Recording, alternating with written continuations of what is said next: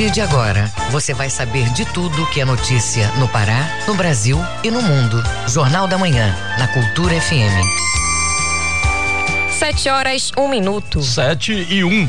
Bom dia, ouvintes ligados na Cultura FM no portal Cultura, hoje 29 de novembro de 2021. Começa agora o Jornal da Manhã com as principais notícias do Pará, do Brasil e do mundo. A apresentação Pamela Gomes e José Vieira. Participe do Jornal da Manhã pelo WhatsApp 985639937. Mande mensagens de áudio e informações do trânsito. Repetindo o WhatsApp 985639937. Vamos aos destaques da edição de hoje. Exposição Memorabilia está aberta e traz elementos do cotidiano e da rotina do público. Vem aí a sexta Conferência Estadual de Política para as Mulheres. Corpo de Bombeiros alerta para o risco de afogamento em áreas impróprias. 50% dos municípios paraenses estão há pelo menos um mês sem registros de crimes letais intencionais. Tem também as notícias do esporte. Programação da 11 primeira edição dos Jogos Abertos do Pará já começa neste mês de dezembro. E o Clube do Remo foi rebaixado à Série C do Campeonato Brasileiro. E ainda nesta edição, um brasileiro que veio da África do Sul testa positivo para a Covid-19, mas ainda não há confirmação de contágio pela variante Omicron. TSE anuncia nesta segunda resultados dos testes das urnas eletrônicas. Bandeira verde é concedida para consumidores que recebem o benefício da tarifa social de energia elétrica. Essas e outras notícias agora no Jornal da Manhã. Sete horas, dois minutos. Sete e dois. Jornal da Manhã. Você é o primeiro a saber. O Pará é notícia. A capital paraense registrou recentemente ocorrências de afogamentos. Para evitar esses acidentes, o Corpo de Bombeiros alerta contra o banho em áreas inadequadas. A reportagem é de Pamela Gomes. Belém registrou nos últimos dois meses grandes números de ocorrências de afogamentos. A maioria dos casos envolvem homens entre 18 a 30 anos. Os agentes do Corpo de Bombeiros Militar do Pará localizaram na última segunda-feira um corpo de um adolescente que desapareceu depois de tomar banho no Rio Guamá e também no início do mês de um homem que trabalhava em um porto na capital paraense. O tenente-coronel Ricardo Anais comandante do primeiro grupamento marítimo fluvial, é quem faz o alerta para o perigo de tomar banho em áreas impróprias. É muito importante que as pessoas tenham conhecimento de alguns riscos inerentes presentes dos nossos rios aqui do estado do Pará, principalmente os que sofrem ação das correntes marinhas. Nós temos um movimento diário de enchente e vazante das marés. E isso provoca uma certa confusão nas pessoas na questão da profundidade do rio. Mas nós recomendamos que as pessoas tenham esse cuidado sempre, sempre, quando pensarem em entrar no rio, porque o Corpo de Bombeiros ele orienta a que todos não usem esse espaço para banho, porque não são específicos para isso.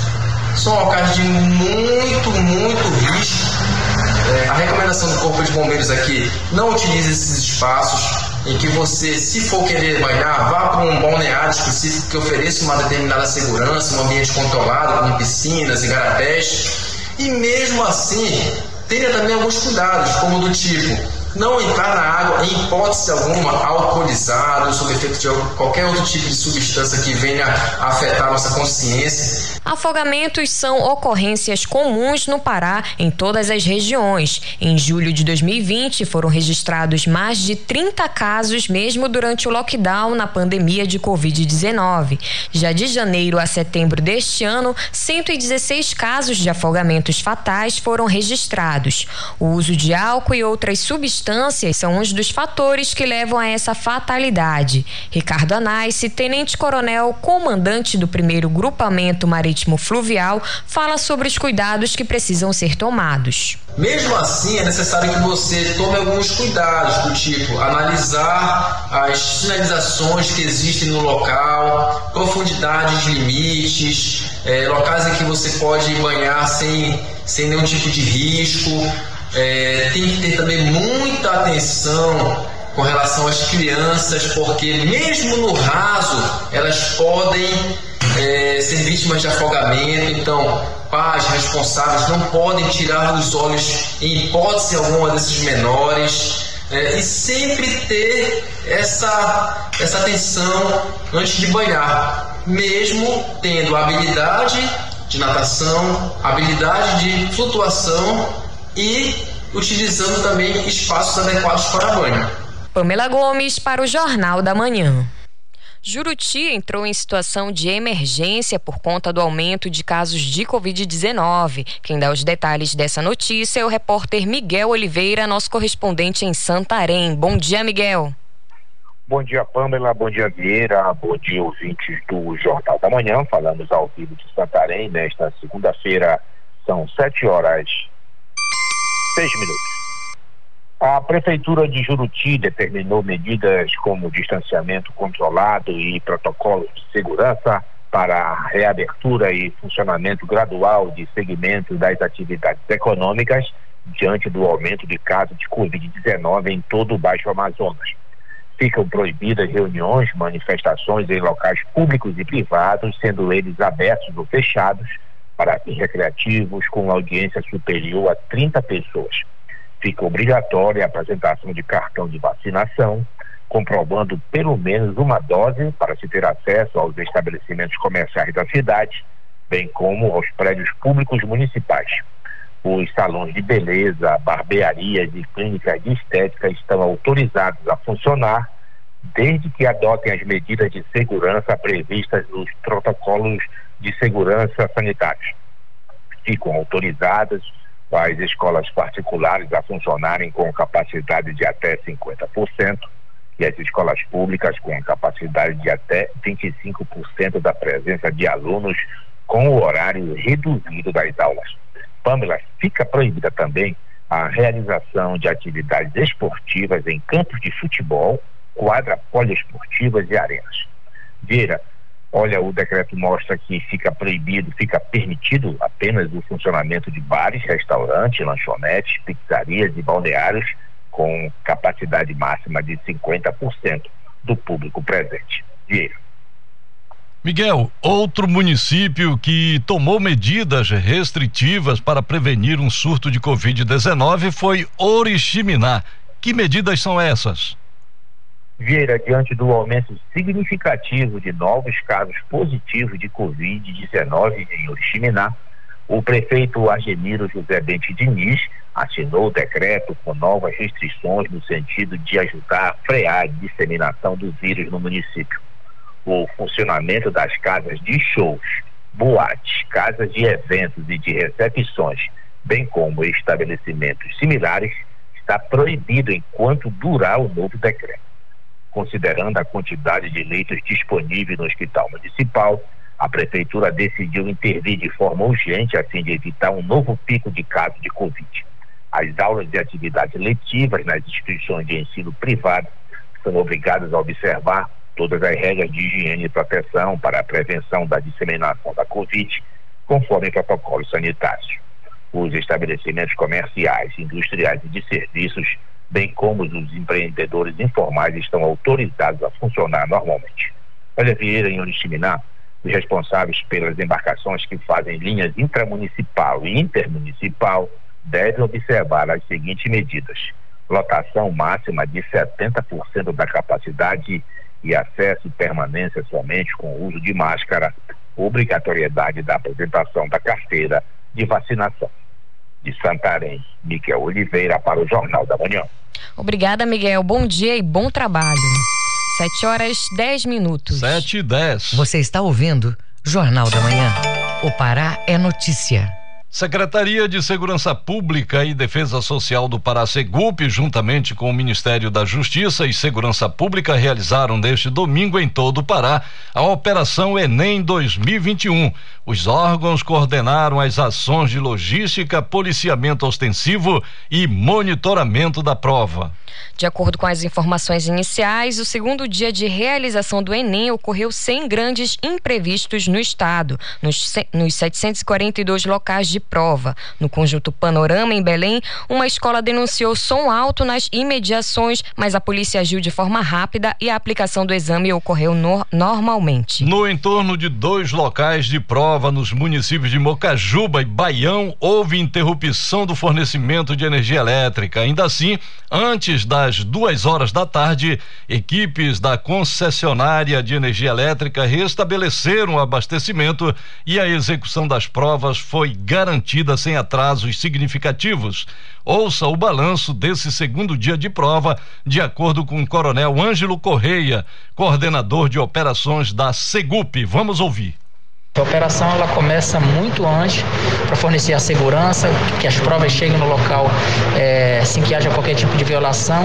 E desde a semana passada e hoje se materializa nessa união de esforços dos órgãos, tanto estaduais, federais e municipais, como alguns órgãos como os Correios, tem materializado numa operação tranquila, permitindo uma prova sem maior intercorrência e dentro da normalidade. As ocorrências de relacionadas à energia é, elétrica foi rapidamente solucionada, qualquer tipo de prejuízo.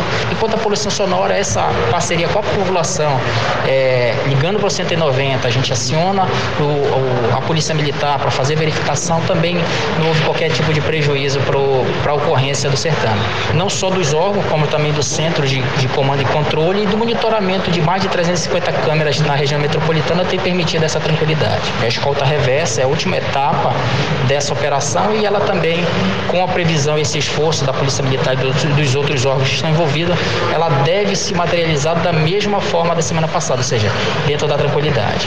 O balanço é totalmente positivo, já que não houve nenhum tipo de violação e nenhum tipo de ocorrência que é, não permitisse a tranquilidade dos alunos de um evento tão importante para as famílias, em que os jovens fazem as provas e tem uma repercussão familiar muito grande e social. Então o balanço é totalmente positivo.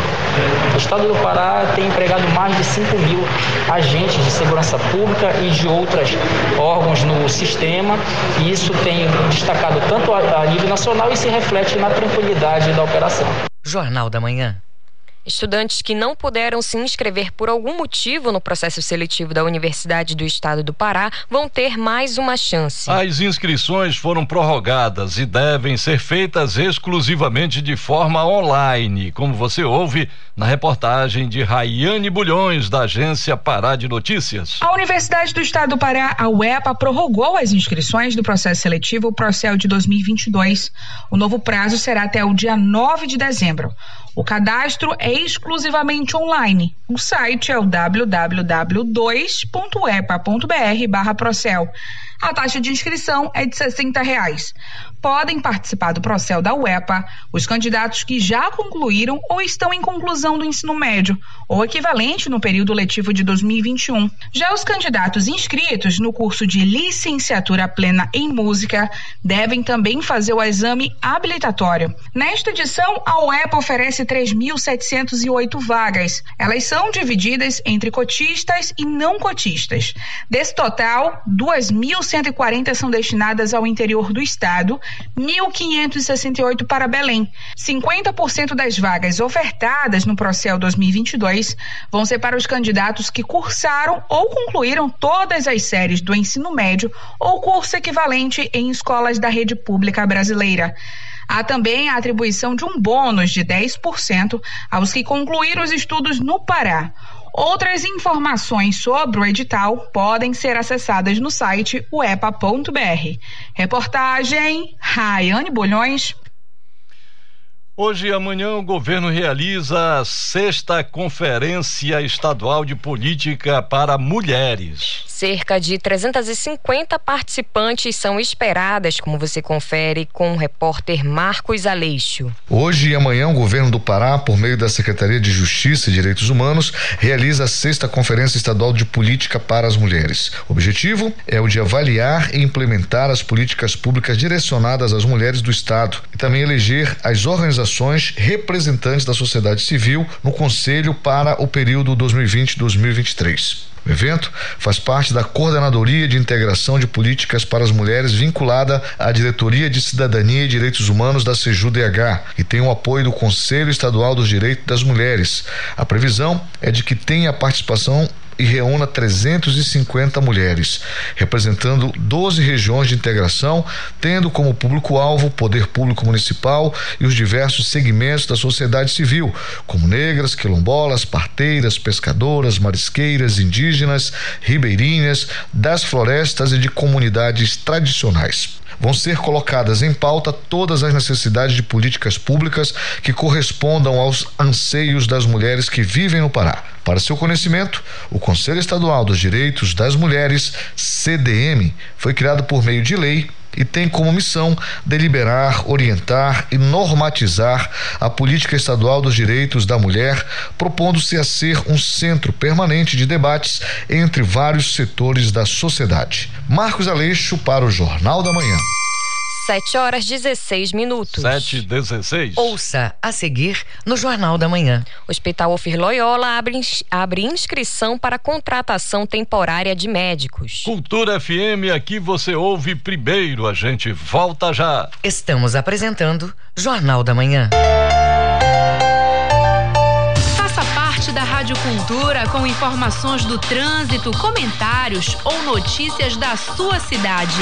Grave seu áudio e mande para o nosso WhatsApp 985639937. A sigla LGBTQIA, usada no mundo todo, não é só um aglomerado de letras. Representa a união de uma comunidade são homoafetivos, bissexuais, transgêneros, travestis, queer, intersexuais e assexuais. O sinal de mais representa quem não se identifica com nenhuma vertente. No Brasil, a homofobia é crime. Levante a bandeira do respeito representada pelo arco-íris. Denuncie casos de homofobia pelo Disque 100 ou vá à delegacia da sua cidade. Cultura, rede de comunicação. O papo é música. Feira do Som, de segunda a sexta, meio-dia. Meus amigos da cultura, fala o Edgar Augusto. Todo dia, de segunda a sexta-feira, ao meio-dia, a Feira do Som, com lançamentos e muitas novidades. Não percam a Feira do Som, a caminho de 50 anos, pela Cultura FM. Voltamos a apresentar Jornal da Manhã. Previsão do tempo. De acordo com a Secretaria de Meio Ambiente e Sustentabilidade, a previsão do tempo para amanhã desta segunda-feira em Belém, região metropolitana, é de clima estável. À tarde e à noite são esperadas nuvens densas, o que pode provocar chuva com trovoada. Na capital paraense, mínima de 23, máxima de 33 graus. No Nordeste paraense, o tempo é semelhante. São esperadas chuvas isoladas na região litorânea. Na parte noturna, o clima fica um pouco mais estável. Mínima de 24, máxima de 31 graus na vigia. E no arquipélago do Marajó, tempo estável, com clima quente e aberto em boa parte do dia. Deve chover apenas no período vespertino, mínima de 24 e a máxima chega aos 32 graus em Chaves. 7 horas 19 minutos. 7 19. O Pará é notícia. Segup apoia Sírio de Abaetetuba. Esses e outros destaques no Giro pelo Interior com Bruno Barbosa. Seguindo o que foi adotado no Ciro da capital, o Grupamento Aéreo de Segurança Pública, GRAESP, vinculado à Secretaria de Segurança Pública e Defesa Social do Pará, SEGUP, realizou sobrevoo com a imagem de Nossa Senhora da Conceição. Após a chegada da procissão na Igreja Matriz, a condução da imagem pelos céus passou por comunidades, hospitais, escolas e pontos pré-estabelecidos para homenagens na festa religiosa. A tradição tradicional procissão neste ano foi feita no formato de motocarreata, além do sobrevoo da imagem com apoio do GRAESP. No Xingu, a Secretaria de Justiça e Direitos Humanos, CJUDH, por meio da Gerência de Promoção dos Direitos da Juventude, realizou no fim de semana, no município de Medicilândia, o seminário Juventudes da capital do Cacau. As atividades fazem parte de um evento anual que é realizado na cidade chamado Medicilândia Ceilândia, capital do cacau brasileiro.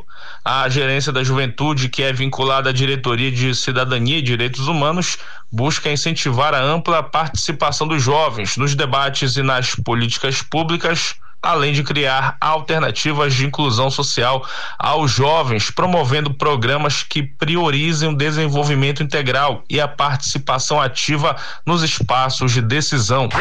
No Baixo Tocantins, a obra de construção da ponte sobre o rio Meruú, na cidade de Igarapé-Mirim, nos próximos dias, vai alcançar 80% de conclusão. A estrutura de concreto está sendo erguida na rodovia PA 151 e vai ser o principal eixo de integração entre Igarapé-Mirim e outros municípios da região, especialmente Cametá e Mocajuba. A ponte deve ser concluída no primeiro trimestre do ano que vem. Com 560 metros de extensão, a estrutura possui 15 apoios, divididos em 14 vãos com pilares e uma viga travessa, além de vigas longarinas fabricadas no próprio canteiro de obras. Bruno Barbosa para o Jornal da Manhã. 7 horas 21 minutos. 7 e 21 o trânsito na cidade. Vamos agora às informações do trânsito com o repórter Marcelo Alencar. Bom dia, Marcelo. Bom dia, Pamela Gomes, José Vieira, Paulo Sérgio e todos os ouvintes do Jornal da Manhã. Pamela, quem vai dirigir pela Rua dos Mundurucus, é, a gente informa que o trânsito está bastante tranquilo agora pela manhã. Só que alertamos os motoristas que vão passar pela Castelo Branco que o semáforo que fica entre a Rua dos Mundurucus com a Castelo Branco está no pane. Chamamos a atenção também da equipe semafórica da CEMOB para dar uma passadinha por lá. Mundurucus com a Castelo Branco. Pamela e Vieira, outro semáforo que também está com problema fica na Avenida Nazaré, bem na esquina da Avenida José Bonifácio. O trânsito na Avenida Nazaré está tranquilo, mas a preocupação para quem vai passar pela Nazaré cortando a José Bonifácio é o semáforo que fica nesta esquina, que também está no pane. É, ao todo, a gente já identificou agora pela manhã três semáforos no pane. O semáforo também que fica na esquina da Avenida Marquês de Erval, com a travessa Lomas Valentinas, é outro equipamento que está com defeito e a equipe semafórica da Prefeitura Municipal de Belém precisa passar nesses locais para resolver o problema técnico. Marcelo Alencar direto da redação do Rádio Jornalismo para o Jornal da Manhã. Volta no comando Pamela Gomes e José Vieira. Obrigado, Marcelo. Jornal da Manhã. Informação na sua sintonia. Municípios paraenses registram mais de 30 dias sem crimes violentos. O bom resultado é consequência, entre outros fatores, do plano de segurança pública do governo do estado. Quem tem as informações é o repórter Felipe Feitosa. Na lista de municípios que estão há um mês sem qualquer tipo de ocorrência de crimes violentos, letais e intencionais estão Bragança, Cachoeira do Piriá, Ponta de Pedras, Moná e São Domingos do Araguaia. Os números foram apresentados pela Secretaria de Estado de Segurança Pública e Defesa Social, SEGUP. O secretário de Segurança em exercício, Coronel Alexandre Mascarenhas, comenta alguns fatores que levaram à redução. Os investimentos que o sistema de segurança pública e o governo do estado está fazendo no interior tem sido muito importante para a contenção da criminalidade no interior do estado. Essa redução já foi é, constatada de forma bem infusiva na região metropolitana de Belém e agora os investimentos estão indo para o interior do estado e estamos colhendo esse fruto. É, uma das dos exemplos que podem ser dados são as usinas da paz que estão sendo construídas no interior do estado, assim que assim como também na região metropolitana de Belém.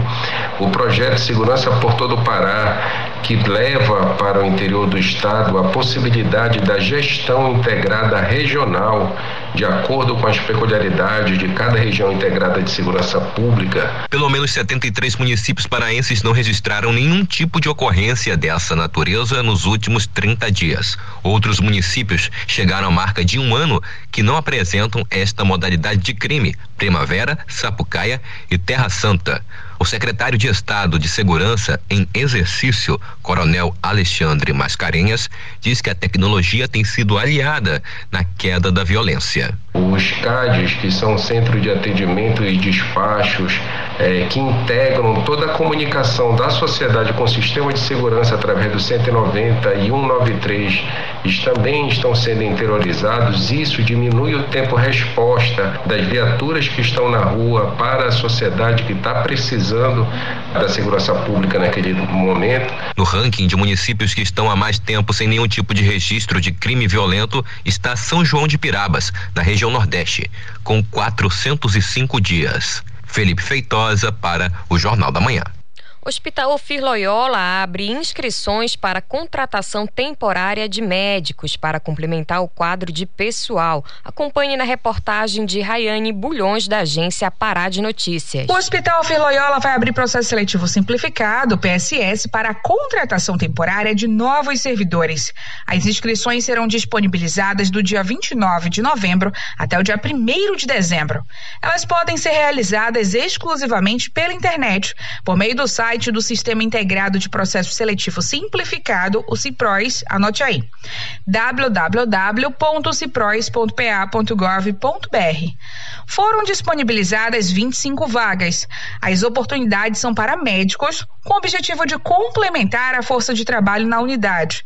A seleção compreenderá três fases: inscrição de caráter habilitatório, análise curricular de caráter habilitatório e classificatório, seguido de entrevista também de de caráter eliminatório e classificatório.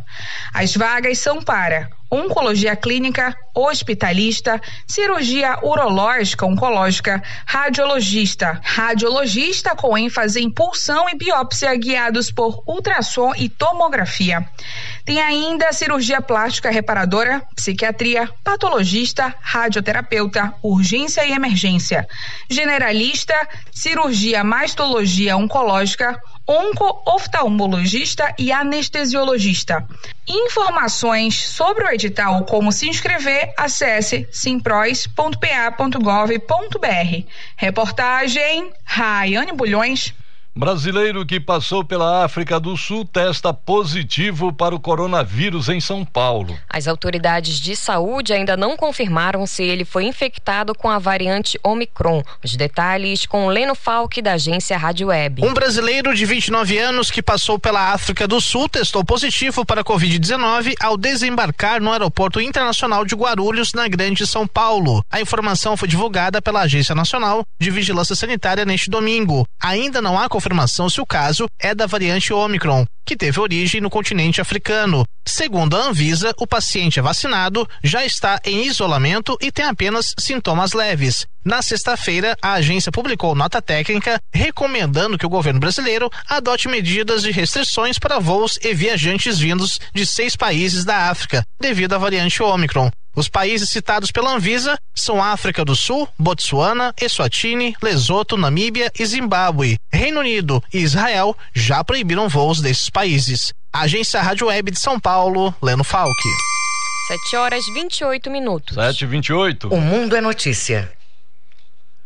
Vamos aos destaques do que é notícia pelo mundo no Giro Internacional com Felipe Feitosa. O governo da África do Sul criticou neste domingo a postura adotada por nações europeias e do continente americano que fecharam as fronteiras para países da África após a descoberta da nova variante do coronavírus, denominada de Omicron. Além disso, o governo local destacou que o isolamento do continente africano está em desacordo com o compromisso firmado durante o G20. O Ministério da Saúde da África do Sul se posicionou também contra a resposta internacional à detecção da nova variante. Em entrevista coletiva concedida de maneira virtual, um integrante do governo local admitiu o medo e a preocupação são esperados, mas que parte da reação é considerada injustificada.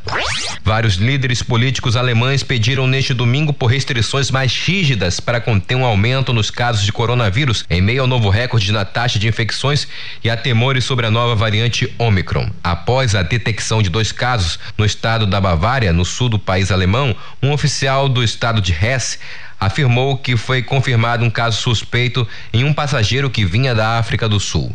As restrições às viagens ao país africano entrar em vigor também neste domingo, depois da África do Sul ter sido classificada como área com variante de vírus. Um terremoto de magnitude de 7,5 atingiu a Amazônia peruana neste domingo, de acordo com informações do Centro de Sismologia do Instituto Geofísico do Peru. O epicentro do terremoto foi identificado a cerca de 98 quilômetros do município de Santa Maria de Nieva, na província de Condorcanqui, a 131 quilômetros de profundidade. Em comunicado, a Marinha peruana descartou qualquer risco de tsunami na costa do país. O forte tremor chegou a destruir fachadas de edifícios e partes de casas na região. O abalo foi sentido em cidades do Equador e também em alguns estados brasileiros, como Amazonas e Acre. Não foi registrado até o momento vítimas ou feridos. Com informações da agência Reuters, Felipe Feitosa para o Jornal da Manhã. 7 horas 31 minutos. 7 e 31 Ouça a seguir no Jornal da Manhã. Programação da 11 edição dos Jogos Abertos do Pará começa em dezembro. É daqui a pouco no Jornal da Manhã. Não saia daí, a gente volta já. Estamos apresentando Jornal da Manhã. ZYD 233, 93,7 MHz. Rádio Cultura FM, uma emissora da Rede Cultura de Comunicação. Fundação Paraense de Rádio Difusão. Rua dos Pariquis, 3318. Base operacional, Avenida Almirante Barroso, 735. Berlim, Pará, Amazônia, Brasil.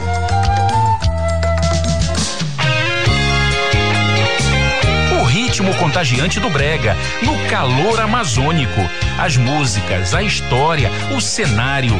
Brega, patrimônio imaterial e cultural do estado do Pará. As Marcantes, de segunda a sexta-feira, das seis às sete da noite. Cultura FM 93.7. Voltamos a apresentar Jornal da Manhã. Tábuas de Marés. De acordo com a Secretaria de Meio Ambiente e Sustentabilidade em Belém, a maré está alta. Ela vai descer a 1h41 da tarde e volta a encher às 7 e 8 da noite. Já em Salinópolis, no Nordeste Paraense, baixa mar daqui a pouco, às 9 e 11 da manhã, pré-amar às 3 e 17 da tarde e segunda vazante às 9 e 45 da noite. E no porto da Vila do Conde, em Barcarena, a maré está alta Baixa mar às duas e seis da tarde e pré-amar às sete e trinta e quatro da noite. 7 horas 33 minutos. 7 e 33 Esporte. Programação da 11 primeira edição dos Jogos Abertos do Pará começa em dezembro. O Clube do Remo empata com confiança e está rebaixado para a Série C. Essas e outras do esporte com Tainá Martinez. A Secretaria de Estado de Esporte e Lazer iniciará o cronograma da 11ª edição dos Jogos Abertos do Pará, o JOAPA. Coordenadores do projeto farão a sua primeira visita técnica nesta segunda-feira no município de Castanhal, nordeste do estado. Após três anos, os jogos retornam com novidades. Dessa vez, serão realizados em três fases. A primeira é a municipal, em que serão selecionados os representantes dos municípios para participar da próxima fase. No mês de dezembro, serão realizadas as visitas técnicas para verificação das infraestruturas esportivas e não esportivas dos municípios. Já em janeiro, serão feitas as reuniões de mobilização para a apresentação do calendário das fases regionais bem como o regulamento geral dos jogos aos 144 municípios do estado. O Joapa é um evento esportivo promovido pelo governo do estado do Pará com o objetivo de incentivar a prática esportiva em todo o território paraense. Nesta segunda-feira, temos o complemento dos jogos das quartas de final do Campeonato Paraense de Futebol Feminino. Às três e meia da tarde, Vila Rica e Gavião KTG se enfrentam no estádio Bandeirão, em Altamira. E encerrando as quartas de final, a SMAC recebe o Paysandu terça-feira, às três e meia da tarde, no campo 2 do Seju.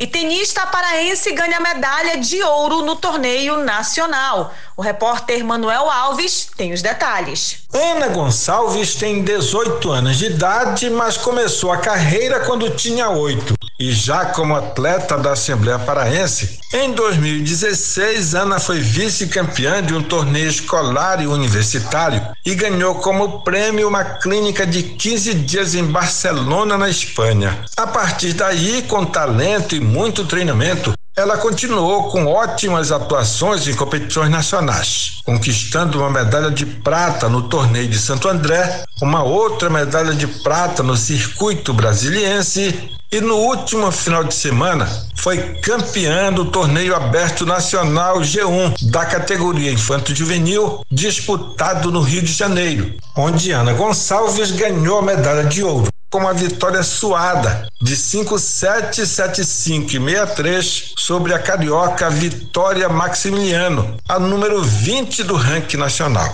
Até então, Ana Gonçalves era o número 60, mas com essa medalha, deve dar um salto no ranking nacional da Confederação Brasileira de Tênis que sai nesta terça-feira. Ana fala sobre a importância dessa medalha de ouro. Esse título para mim ele foi muito importante, já que ano que vem eu já vou fazer 19 anos e não vou mais poder jogar torneios infanto juvenil.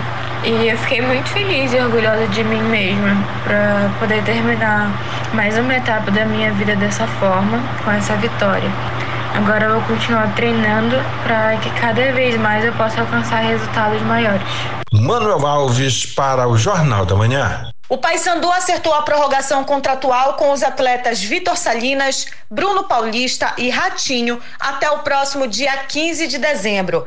O vínculo deles terminaria no dia 30 de novembro.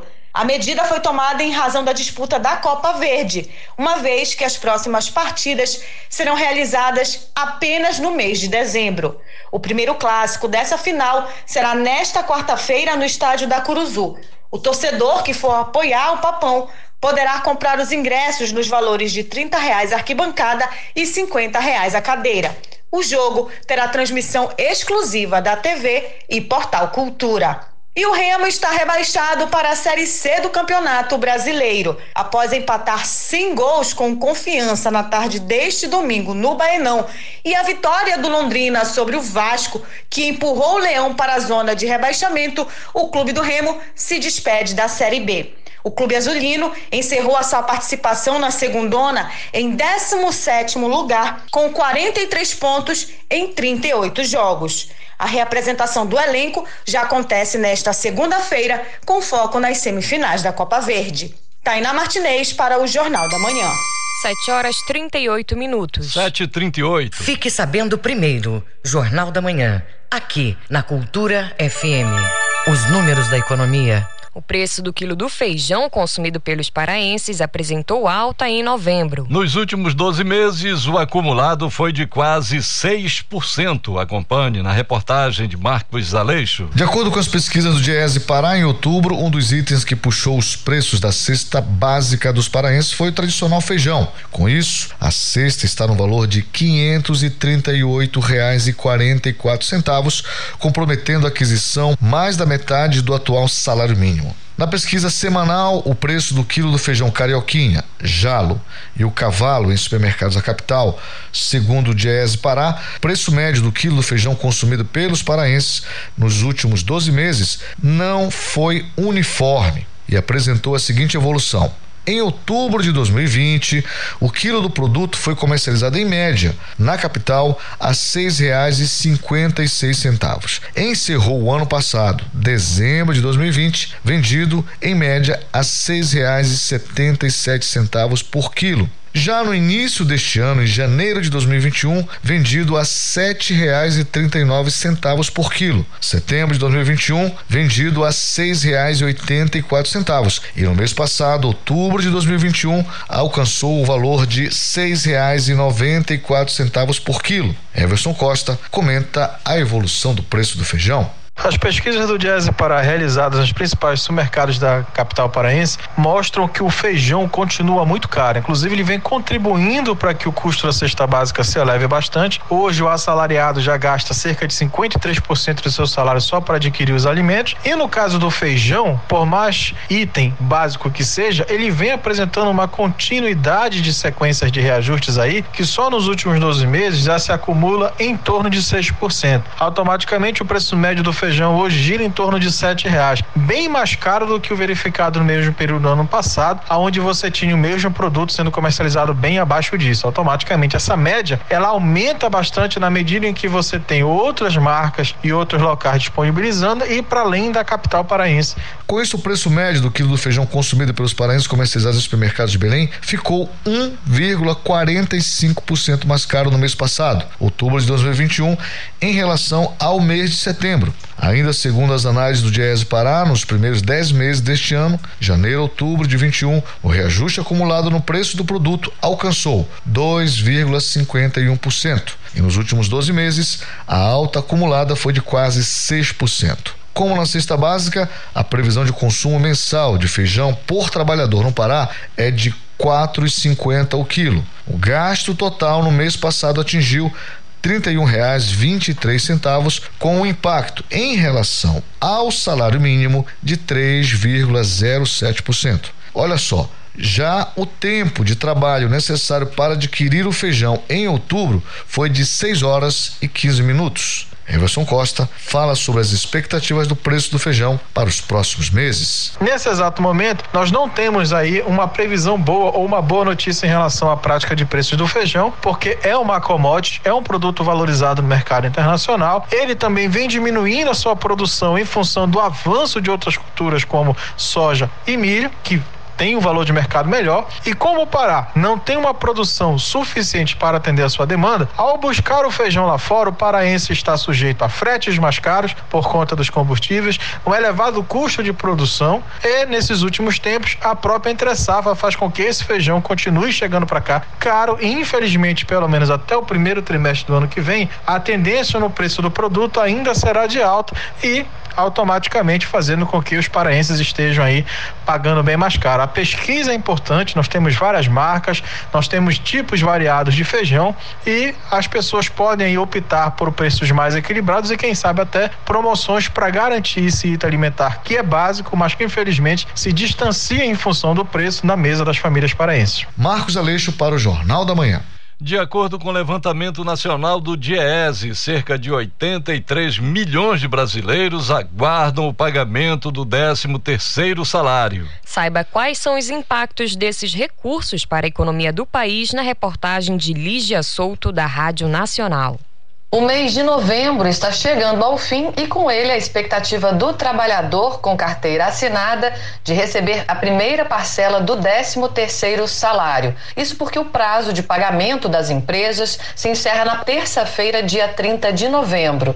A primeira parcela do 13º corresponde à metade do salário bruto recebido pelo empregado sem nenhum desconto. Já a segunda parcela, prevista para ser depositada até 20 de dezembro, são descontados imposto de renda e INSS, ou seja, ela é menor do que a primeira. E tem outro detalhe: quem pediu o adiantamento do 13º salário nas férias não recebe a primeira parcela, somente a segunda. Cerca de 83 milhões de brasileiros aguardam o pagamento do 13º salário este ano, segundo dados do DIEESE, Departamento Intersindical de Estatística e Estudos Socioeconômicos. E para o trabalhador que faz parte desse rol, o economista William Bagdasarian, professor professor do IBMEC orienta a melhor forma de usar o benefício garantindo uma reserva, sempre que possível. Pessoas que já são equilibradas, elas podem guardar uma parte e usufruir desse décimo terceiro. As pessoas que não são tão equilibradas, elas deviam aproveitar isso para constituir uma reservinha para passar o ano, né? Sempre lembrando que no começo do ano que vem a gente tem que pagar material escolar, matrícula de escola, é, os impostos sobre carros, sobre, sobre os imóveis, enfim. O que eu sugiro é que elas formem uma poupança de emergência, uma reserva de emergência, exatamente para esses eventos aí de acontecer alguma coisa, né? Uma batida de carro, uma doença doença, um tratamento dentário, alguma coisa assim, e, e ela está sem o dinheiro. Ainda de acordo com o estudo do Diese, dos cerca de 83 milhões de brasileiros que devem receber o 13º salário, mais de 60% são de trabalhadores do mercado formal, incluindo trabalhadores domésticos com carteira de trabalho assinada. Os outros 40% são de aposentados e pensionistas do INSS e os aposentados e beneficiários da União, dos estados e dos municípios. Da Rádio Nacional no Rio de Janeiro, Lígia Souto. Consumidores que recebem o benefício da, da, tarifa social de energia elétrica terão direito à bandeira verde. A medida é válida para o mês de dezembro. Os detalhes na reportagem de Monique Castilho, da Rádio Nacional. A ANEEL, Agência Nacional de Energia Elétrica, anunciou a bandeira verde para o mês de dezembro, mas somente para os consumidores que recebem o benefício da tarifa social de energia elétrica. Com essa bandeira não há acréscimos na tarifa. Já para os demais consumidores de energia elétrica, a bandeira vigente no período será de escassez hídrica, que tem um aumento no valor de R$ 14,20 para cada 100 kWh consumidos. Lembrando que a bandeira escassez hídrica vai continuar valendo até abril de 2022. Da Rádio Nacional em Brasília, Monique Castilho. 7 horas 46 minutos. 7 e 46 Ouça a seguir no Jornal da Manhã. Índice que serve como prévia da inflação no Brasil subiu. É daqui a pouco no Jornal da Manhã. Não saia daí, a gente volta já. Estamos apresentando Jornal da Manhã. Páscoa em abril, férias em julho, Sírio em outubro. A cada mês a gente vive uma experiência diferente, mas existe uma coisa que você pode fazer em qualquer época do ano: doar sangue. O Hemopa precisa manter os estoques de sangue o ano inteiro para atender a quem luta pela vida todos os dias. Por isso, doe sangue ao menos duas vezes por ano, porque para salvar vidas não importa o mês. Hemopa, Governo do Pará. Envelhecer com dignidade e qualidade de vida deve ser o curso normal na trajetória de todos. Os idosos, as crianças e outros grupos sociais considerados vulneráveis precisam de mais atenção e dedicação. O Estado deve fazer o papel de protetor, além de garantir o bem-estar. Mas a sociedade não pode esquecer de incluir, respeitar e tratar de forma adequada a pessoa idosa. Amparo, carinho e gratidão são fundamentais. Cuide e acolha os idosos. Cultura, rede de comunicação. Música, informação e interatividade. Conexão Cultura, de segunda a sexta, oito da manhã. Ouvinte da Cultura FM, eu sou Isidoro Calixto, eu apresento o Conexão Cultura. Notícias, atualidades, informações e música para você ficar conectado com o que acontece no Pará e no Brasil. Não perca de segunda a sexta-feira, das 8 às 10 da manhã. Conexão Cultura.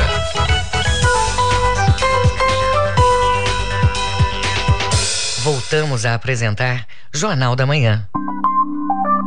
Previsão do tempo. Os dados da Secretaria de Meio Ambiente e Sustentabilidade apontam que para o Baixo Amazonas e Calha Norte, tempo estável pela parte da manhã e também à tarde. À noite, tempo parcialmente nublado e um pouco menos quente. Em Oriximiná, mínima de 23, máxima de 33 graus. No sudoeste paraense, manhã e tarde com tempo variando de aberto a parcialmente nublado. Não há previsão de eventos de chuva. Em Itaituba, mínima de 22, máxima de 33 graus. E no sudeste paraense, tempo parcialmente nublado agora pela manhã. Já no restante do período, tempo nublado. Mínima de 21, máxima de 32 graus em Bom Jesus do Tocantins.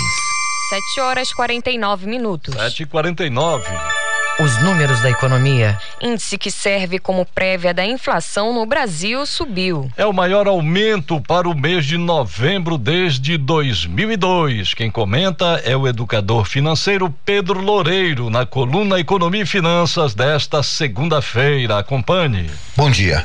Segundo o Instituto Brasileiro de Geografia e Estatística, IBGE, o Índice Nacional de Preços ao Consumidor Amplo 15, IPCA 15, que é considerado a prévia da inflação, subiu 1,2% em outubro e 1,17% em novembro. Este é o maior IPCA 15 para o mês de novembro desde 2002. Em 2020, para o mesmo mês, a taxa foi de 0,81. O IPCA é composto por nove grupos de produtos, sendo que o IBGE identificou que houve alta em todos eles. Transportes registrou o maior aumento em todos os grupos, com 2,89%. Foi influenciado, principalmente, pela alta nos preços da gasolina, com 6,62%. No ano, o combustível acumula alta de 44,83% e, em 12 meses, 48%.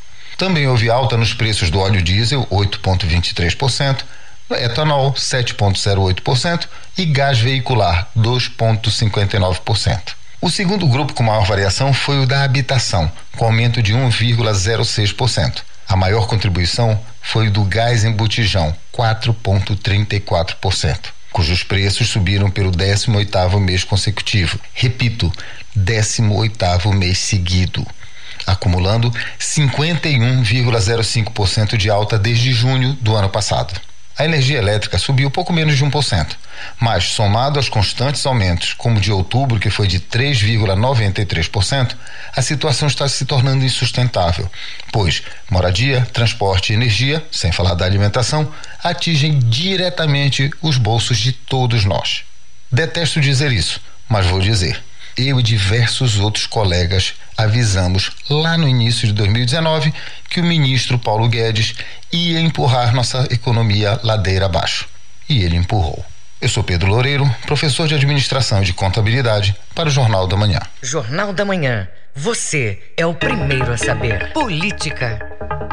Vão ser anunciados hoje os resultados dos testes das urnas eletrônicas para as eleições de 2022. O objetivo dos testes foi observar se o sistema eletrônico de votações é seguro contra fraudes. Acompanhe na reportagem de Rafael Ferri, da agência Rádio Web. O presidente do Tribunal Superior Eleitoral, ministro Luiz Roberto Barroso, vai apresentar nesta segunda-feira os resultados dos testes das urnas eletrônicas para as eleições de 2022. No sábado, chegou ao fim a sexta edição do teste público de segurança do sistema eletrônico de votação. Durante seis dias, 26 investigadores e investigadoras inscritos ocuparam as bancadas do TSE para colocar em prática ataques aos equipamentos e sistemas desenvolvidos para as eleições gerais de 2022. O objetivo era descobrir possíveis vulnerabilidades na urna eletrônica a tempo de serem corrigidas para o próximo pleito. Dessa forma, dos 29 planos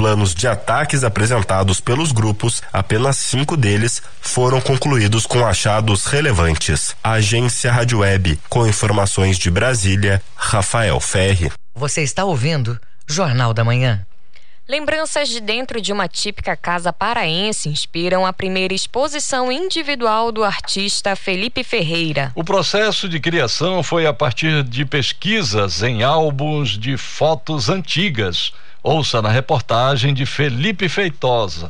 A exposição Memorabilia traz ao público trabalhos que remetem a elementos domésticos em meio a cenários locais. A proposta é estimular a memória afetiva, como afirma o arquiteto e artista plástico Felipe Ferreira.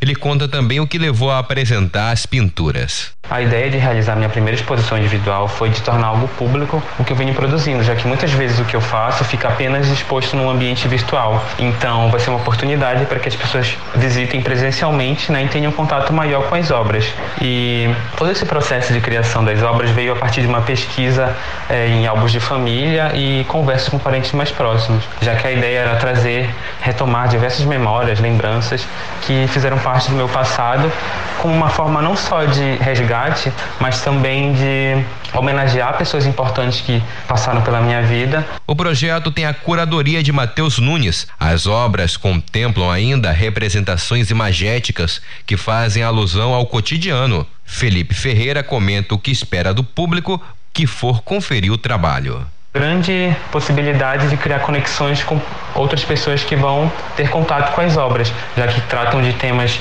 que fazem parte do, da vida de muitas pessoas. Então a ideia é fazer com que toda essa produção seja compartilhada e seja sentida por todo mundo que vai estar presente na exposição em algum momento. A exposição Memorabilia está aberta até o dia 28 de dezembro no Espaço Cultural Rebujo, localizado na rua São Boaventura, número 171, na Cidade Velha. Visitações gratuitas de quarta a domingo. Felipe Feitosa para o Jornal da Manhã. Agenda Cultural. Websérie conta a história do festival Se Rasgam, que se tornou um dos maiores do país. São quatro episódios sobre os 15 anos do evento. Acompanhe na reportagem de Pamela Gomes. Dividida em quatro episódios, Se Rasgam 15 anos, a websérie conta a história de um grupo de amigos que abriu caminhos para a cena musical autoral de Belém, dando início à criação do então Festival Se Rasgam, hoje conhecido por todo o país. O jornalista e produtor cultural Marcelo Damaso, comenta sobre a idealização da série documental. A websérie é, Se Rajam 15 anos começou quando a gente estava se preparando para fazer é, a 15 edição do Festival Se Rajam. E aí veio a pandemia, então a gente achou a melhor forma de celebrar esses 15 anos de festival Se Rajam era fazendo uma websérie. Acontece que a, a nossa história começa lá em 2003, né? Então, na verdade, não são só 15 anos, mas a gente quis contar os primeiros 15 anos anos, desde as festinhas, desde que a gente começou a abrir nossos palcos para música autoral aqui em Belém, como isso tudo começou, né? Bandas como Susana Flag, Eletrola e Euterpia marcaram o início dessa história. Mais de mil artistas locais, nacionais e internacionais, como Gal Costa, Gangue do Eletro, África Bambata, já passaram pelos palcos do festival. A websérie é uma realização do prêmio Funarte Festivais de Música 2020.